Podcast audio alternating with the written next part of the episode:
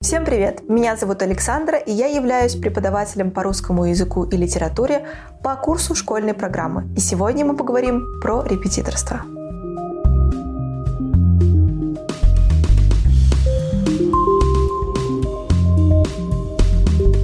Сегодня мы пройдемся по пяти важным аспектам, которые следует учесть при начале работы в такой сфере, как репетиторство, потому что это требует больших усилий, а, большой а, настойчивости, соответственно, и опыта, потому что без опыта ни одна образовательная сфера не сможет а, обеспечить хорошие, правильные результаты. Мы обратились к экспертам за советами по этим аспектам, и сегодня мы с вами ими поделимся. Первое. А очень важный вопрос, который волнует очень многих учеников, в первую очередь, и который они задают скорее их учителям, это как вообще э, вы пришли к репетиторству, да, как вы решили стать репетитором, и, возможно, на это повлияли какие-то события, если да, то какие. Во-первых, если говорить обо мне, то а в моем случае приоритетом стоял денежный вопрос, потому что мне необходимо было сепарироваться от родителей и начать самостоятельно зарабатывать. А физический труд по опыту мне давался гораздо сложнее.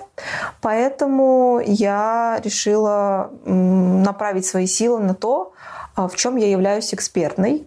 И это была сфера образования, в особенности русский язык и литература. То есть это школьные предметы, поэтому для меня, как человека, который через все это прошел, не доставило никаких трудностей, и я, в принципе, была открыта а, к этой сфере в своей жизни. Следует учесть мнение других наших экспертов. Во-первых, а, Юлия Петрова, а, это преподаватель по математике и русскому языку. Я начала заниматься репетиторством по математике и по русскому языку, когда была на втором курсе университета. И по моему мнению, репетиторство — это, наверное, один из самых простых способов заработка для студента, который сдал ЕГЭ на высокие баллы.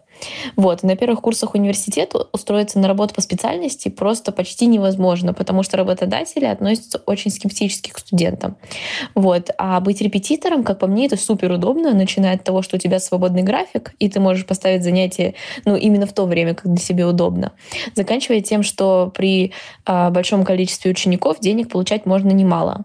Вот. И тем более я считаю то, что студент, который сам только вот недавно готовился к экзаменам, сдавал их, в принципе, проходил весь вот этот вот процесс поступления, а, может намного эффективнее подготовить будущих абитуриентов. Я согласна с Юлей по этому поводу, потому что работодатели в первую очередь смотрят на опыт, а у первокурсников его как такового нет, потому что а, ребята только выпускаются из школы, и они только пытаются понять, чем им заниматься в жизни, и в любом случае они после а, окончания 11 класса сталкиваются с большим количеством трудностей и изменений.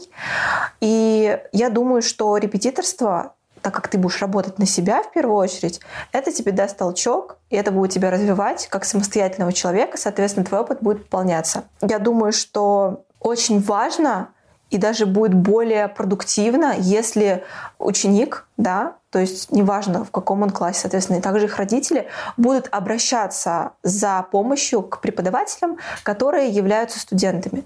Потому что такой, такие преподаватели сами через все это прошли, у них есть опыт, и я думаю, что человек, который вынес это все на себе, все трудности знает какие-то а, особые детали, может быть, нюансы, связанные с каким-либо предметом, который он будет преподавать, соответственно, сможет лучше и качественнее подготовить ученика к сдаче а, различных экзаменов, ВПР, ЕГЭ, ОГЭ или просто улучшить успеваемость в школе. Мы обратились к еще одному эксперту, который является преподавателем по испанскому языку, Имрона.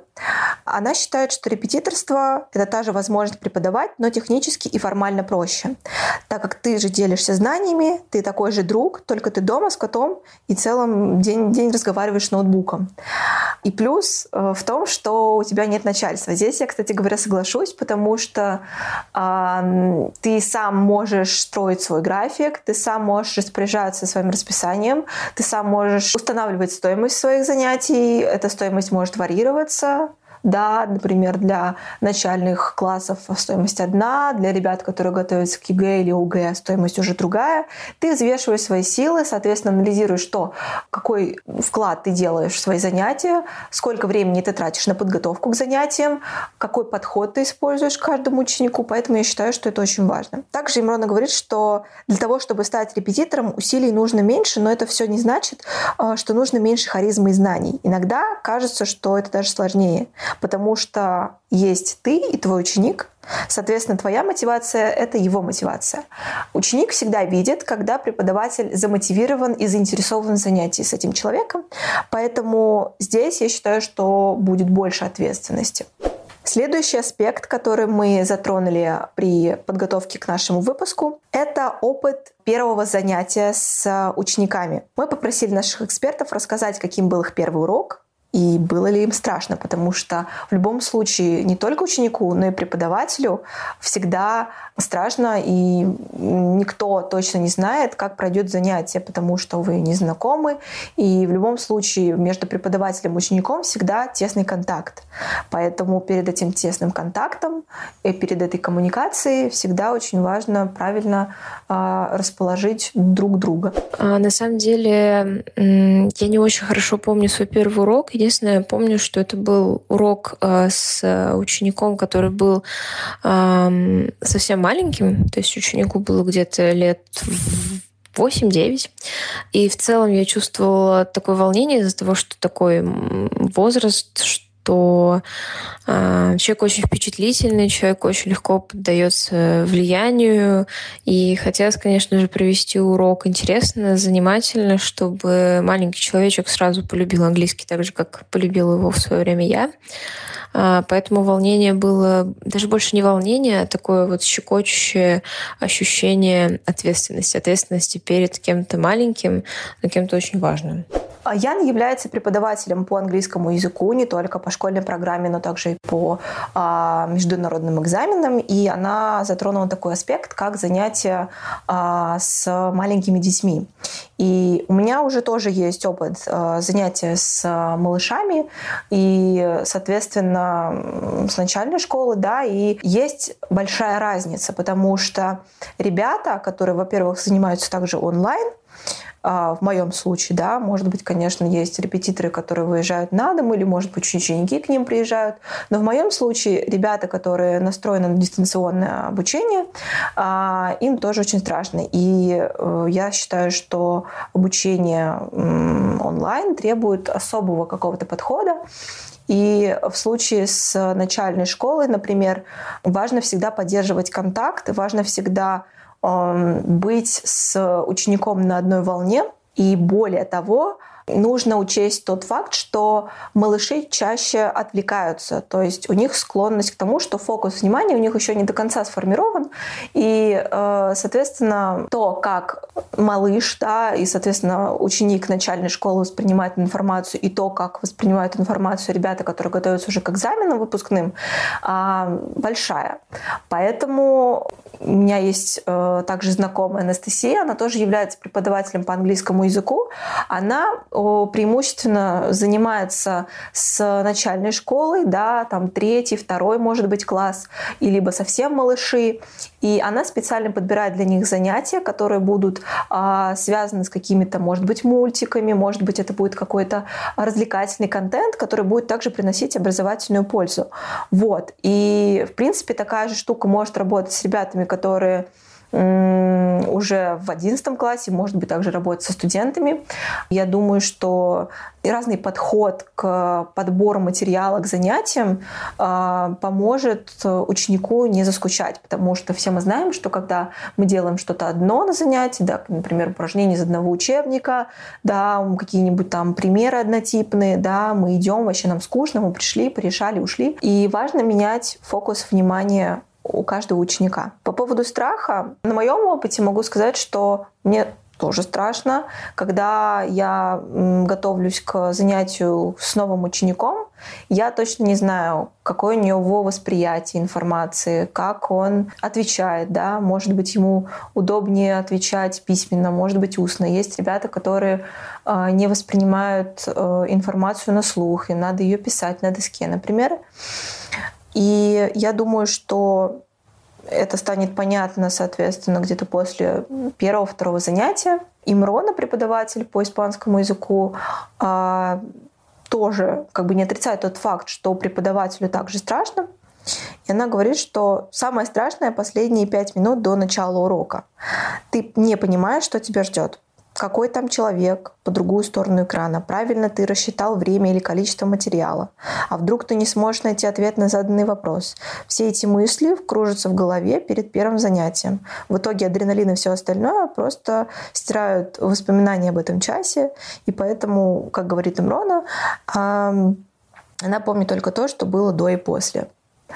А, я помню свой самый первый урок. Мне тоже было очень страшно, но все как-то пошло по течению, и а, одно за другое цеплялось. Меня очень часто спрашивают, как ты понимаешь, что нужно ученику на первом занятии.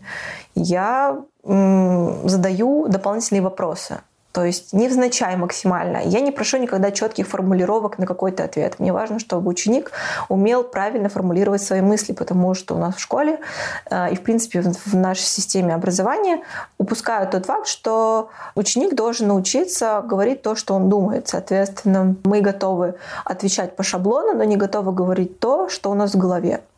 Вот, поэтому я думаю, что это весьма важно, чтобы ученик учился сам отвечать на вопросы своими словами. Следующий вопрос, который мы задали нашим экспертам, звучит так. Правда ли, что каждый ученик требует своего уникального подхода? Как правильно его подобрать и не ошибиться? Я считаю, что не с первого раза можно найти правильный подход к ученику. Иногда ученики бывают очень разные. Иногда они сами не понимают, чего они хотят, а иногда они хотят то, что им не нужно.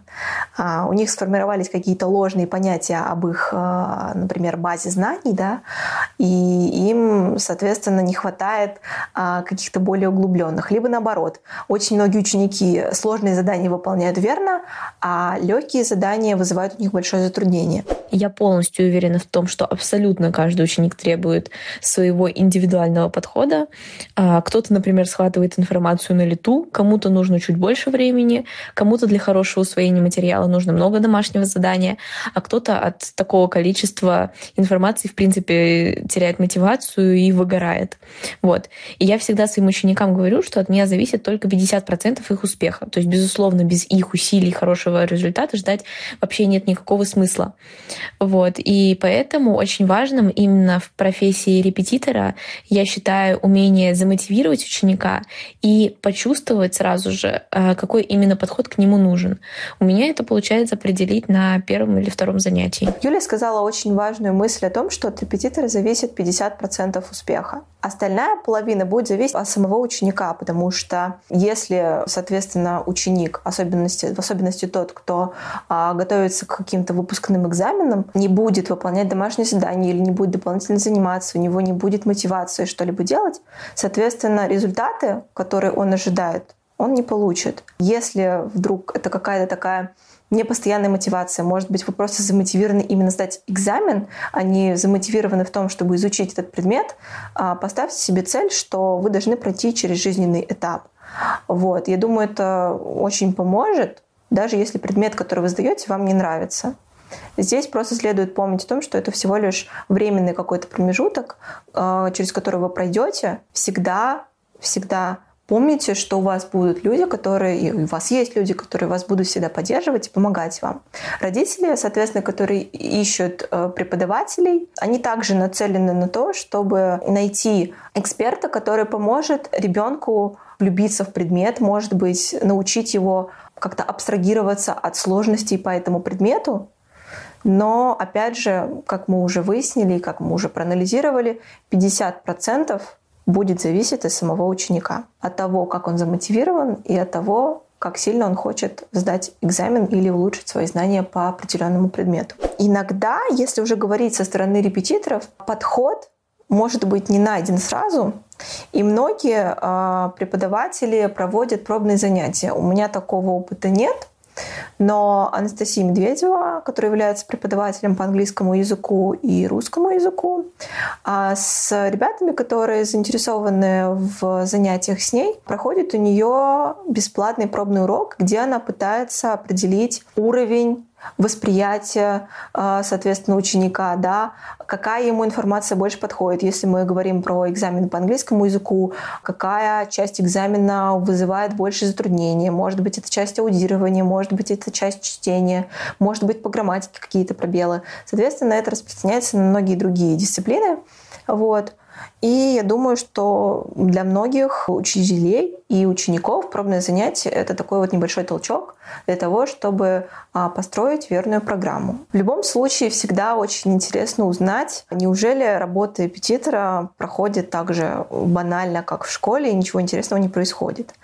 Мы попросили наших экспертов поделиться необычными историями, которые происходили у них во время занятия, или, может быть, у них были какие-то необычные ученики, которые обращались к ним за помощью. У преподавателя по английскому Яны был опыт э, медицинского английского. К сожалению или к счастью, я не могу похвастаться какими-то необычными историями, которые происходили за время моего репетиторства, потому что я по натуре очень ответственный человек, и ученики мне все попадались очень ответственные, спокойные, осознанные ребята, поэтому у меня никогда не было каких-то из ряда вон выходящих историй, только кроме тех, когда я просто из-за большого загруза на работе и учебе могла там прошляпить начало занятия и начать там занятие на полчаса позже.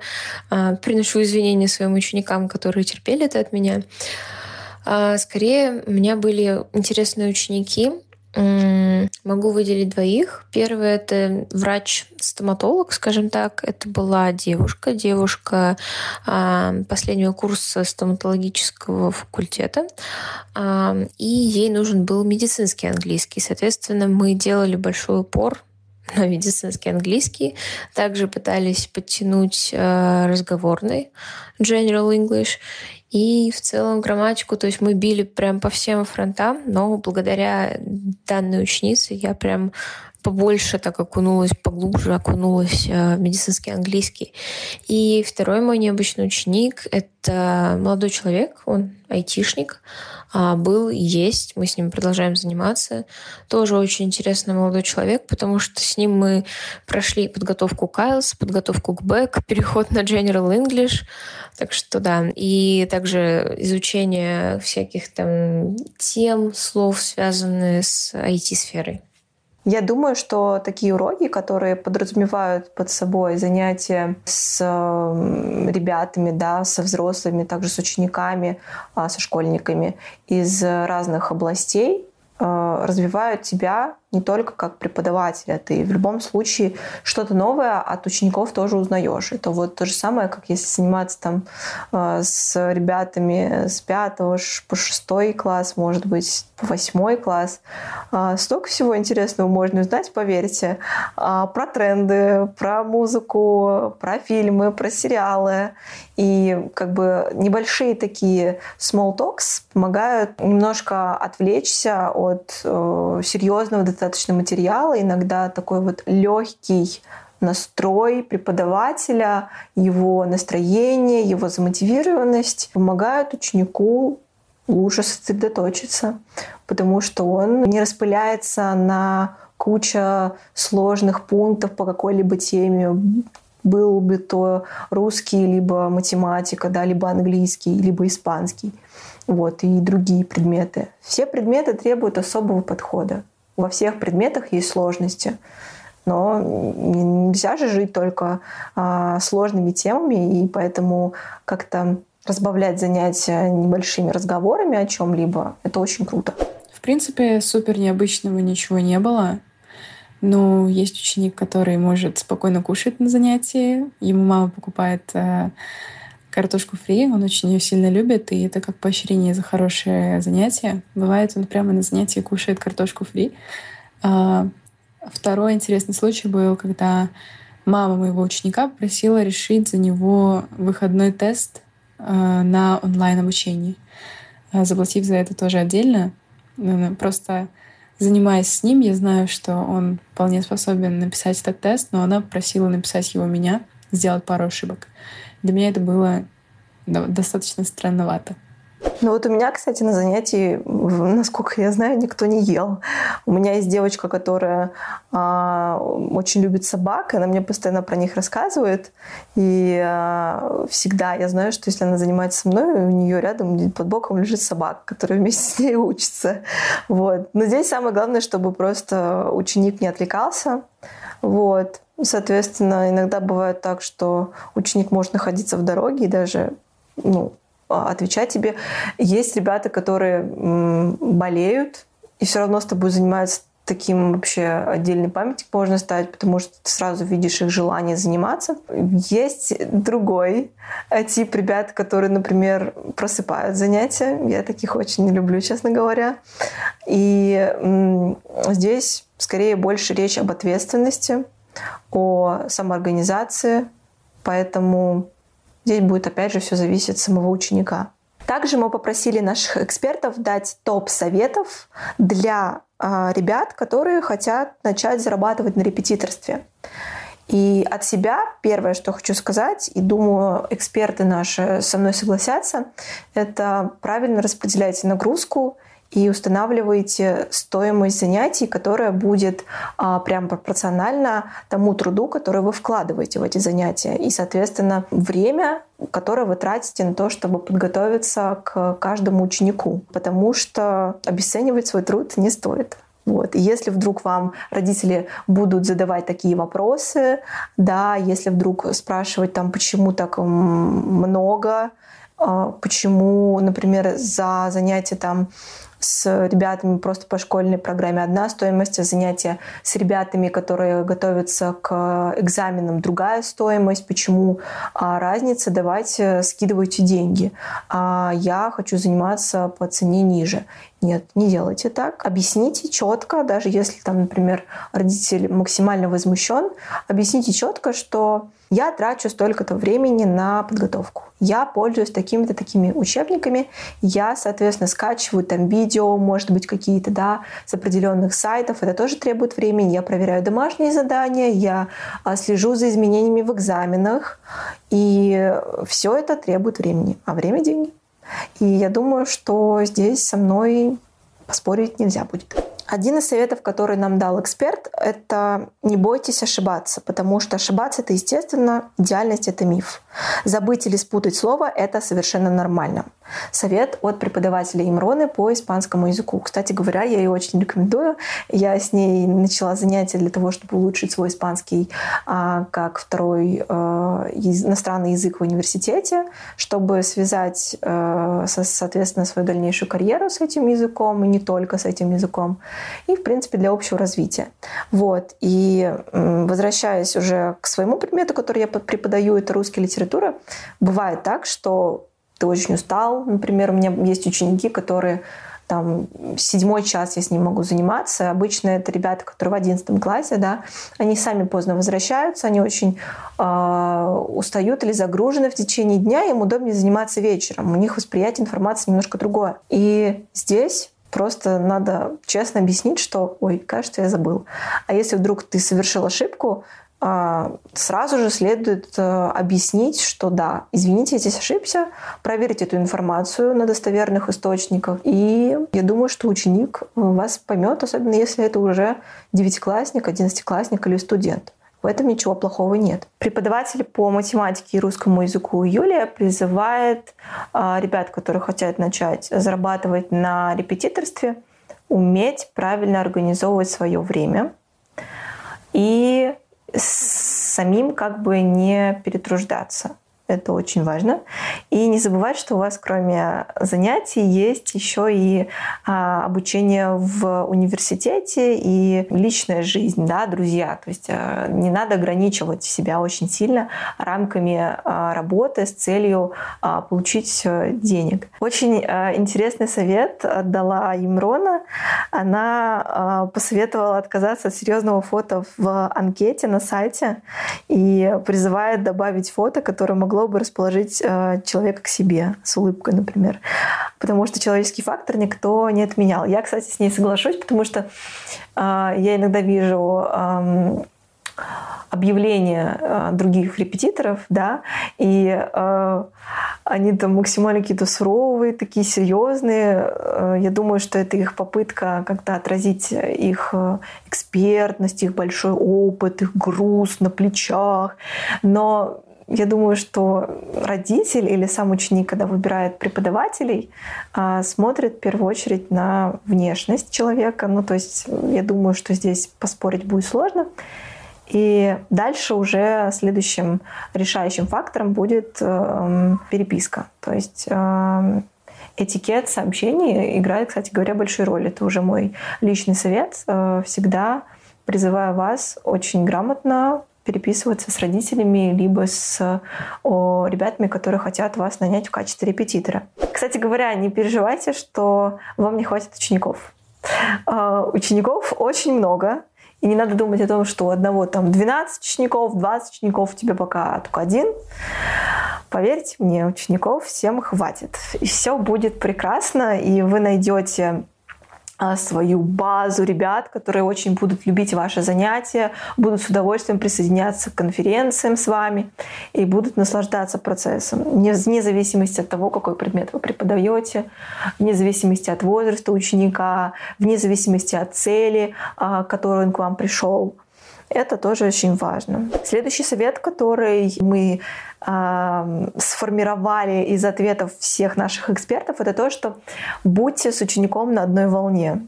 Это очень важно. И иногда э, ученик, который подписан на тебя в Инстаграме, расположен к тебе гораздо лучше, нежели чем ты будешь его ограничивать, не будешь ему ничего писать, не будешь спрашивать у него, как дела в школе, да, как самочувствие. Я э, первый вопрос, который я задаю ребятам, когда они присоединяются а, к конференции, да, это как дела, как день прошел, как самочувствие. Они сразу как-то ну, расположены ко мне. И даже если они не сделали домашнее задание, даже если они проспали занятия, я злюсь, я не показываю это. Как бы нам ни хотелось, мы должны формировать дальнейшее настроение всего урока в самом начале. То, как мы начнем урок, так мы его и закончим. Будьте открыты. Понятное дело, что не надо направо и налево рассказывать все о своей жизни, но, опять же, поддержать разговор, я думаю, вполне хватит. То есть иногда ребята присоединяются на занятия со мной, не очень удивляются, когда я максимально к ним открыта, когда я э, с уважением отношусь к тому, что они совершают ошибки, потому что совершать ошибки это совершенно нормально. И их родителям я говорю об этом, э, потому что на ошибках учатся. То есть получил двойку в школе, это не значит, что занятия с репетитором проходят плохо. Это значит, что мы ищем, куда нам двигаться. Ну что ж, я надеюсь, что вы нашли что-то полезное для себя и узнали много нового о такой сфере, как репетиторство. Если это ученик, который был заинтересован в этой сфере, либо это родитель, который как-то пытается найти своему ребенку преподавателя. Я думаю, что это будет полезно для вас. Все ссылки на преподавателей мы оставим в описании. Если вы заинтересованы в занятии с кем-то из них, я думаю, что они будут этому очень рады. Спасибо вам большое за внимание. Ставьте лайки, подписывайтесь на наш канал, слушайте нас на стриминговых площадках, а также не забывайте, что вы можете сделать пожертвование на сервисе Donation Alerts на развитие нашего проекта. Спасибо большое.